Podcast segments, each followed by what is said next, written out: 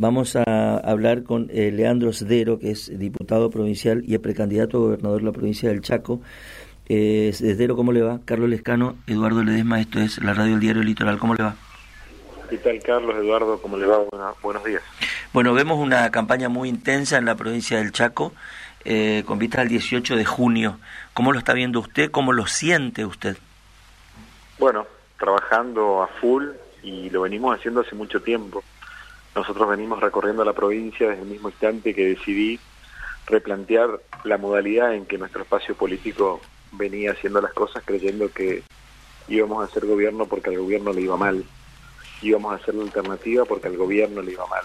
Y eso lo comenzamos a hacer hace muchísimo tiempo, vengo recorriendo chacra por chacra, campo por campo, paraje por paraje, ciudad por ciudad, hablando con, con la gente y escuchando los problemas, pero también la gente te plantea las soluciones y con nuestros equipos técnicos venimos trabajando en estas propuestas que estamos llevando a cabo hoy y la verdad que con mucho entusiasmo, mucho entusiasmo porque esto significa de que se está visualizando la posibilidad de que en el Chaco se dé vuelta la página y comience un nuevo tiempo.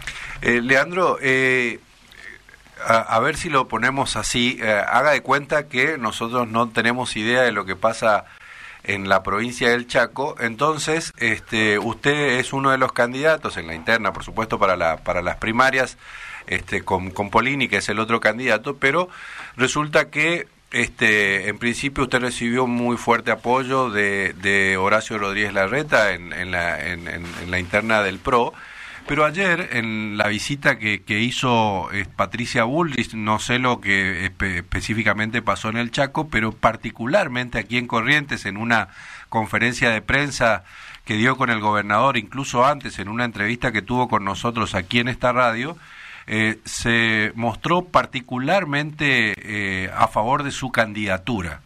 esos niveles de apoyo, ¿cómo, ¿cómo usted cree que incidirán en función del, del, de las del 18? Bueno, primero decirte que nosotros hemos decidido en la provincia del Chaco y yo particularmente querer gobernar la provincia, no querer competir nuevamente para ver si sacamos dos o tres legisladores más. Y esta decisión creo que lo visualizan muchos. Y nosotros hoy estamos enfrentándonos quizás a la estructura de siempre aquí en, el, en el Chaco y hemos interpretado ese mensaje que nos pidió la gente, que nos dijo déjense de mirar de reojo, peronistas con radicales, radicales con radicales, chaqueños con chaqueños, y por eso hemos generado la alternativa más plural. Hoy convocamos a el candidato, por ejemplo, a primer legislador eh, provincial, es un libertario de Republicanos Unidos eh, del Chaco, tiene 27 años, y Jan Giocker, después está integrada a la lista por gente de la actividad privada, del sector público, del sector eh, del campo, radicales, justicialistas desencantados, gente del PRO.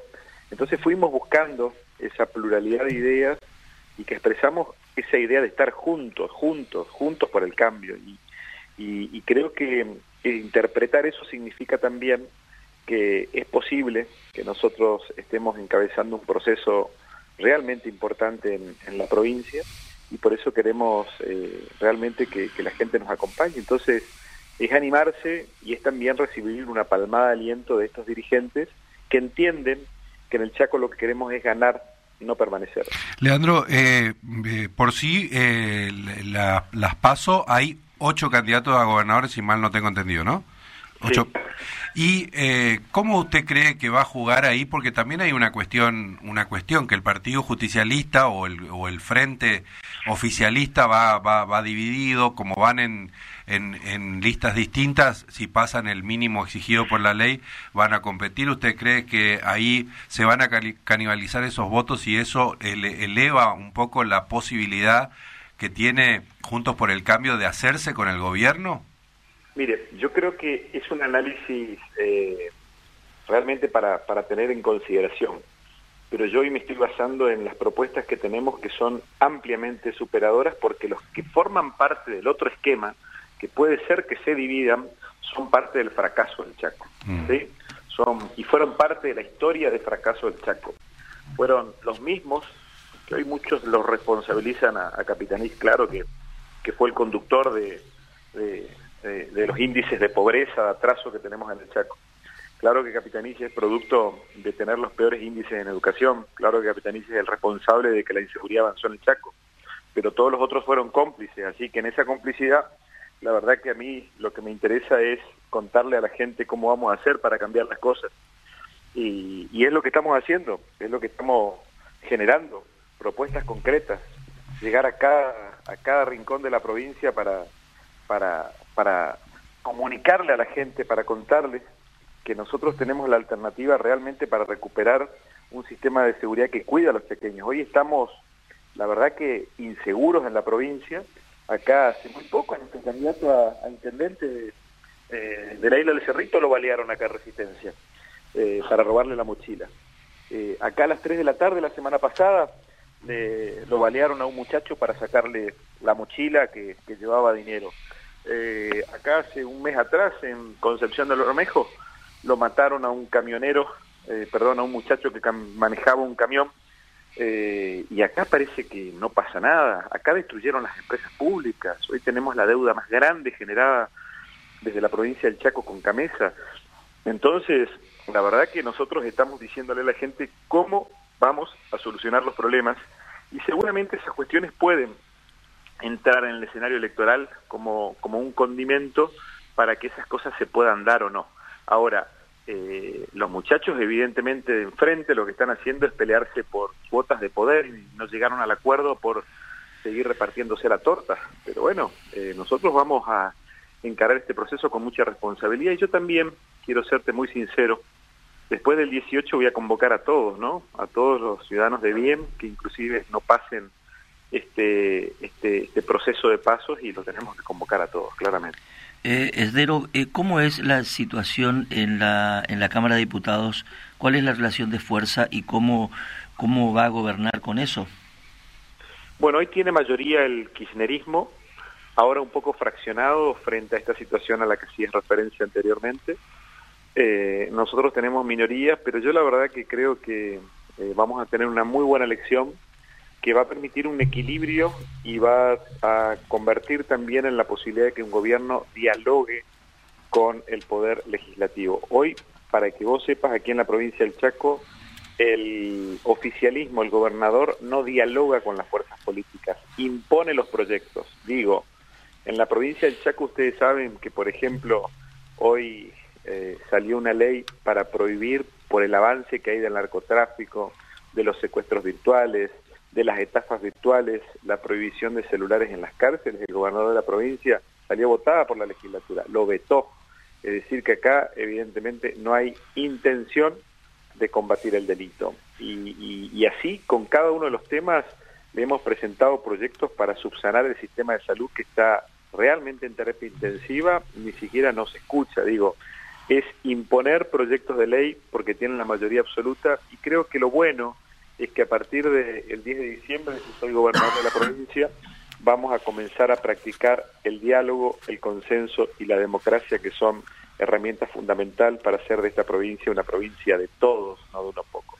Eh, finalmente, Dero, ¿ustedes tomaron nota de que, de, que no les vuelva a pasar, digo, lo que sucedió en las pasos anteriores?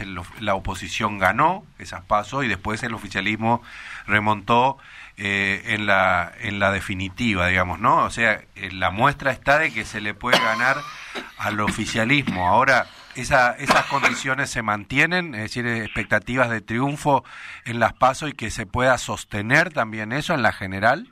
Claro, por eso es que te estaba diciendo que es necesario no solamente la competitividad. Yo trabajé mucho por la unidad de, del, del partido, pero después también de tender puente a todos los sectores. Pero bueno, uno cuando eh, firma un contrato necesita el compromiso de las dos partes. Claro. Me faltó la otra.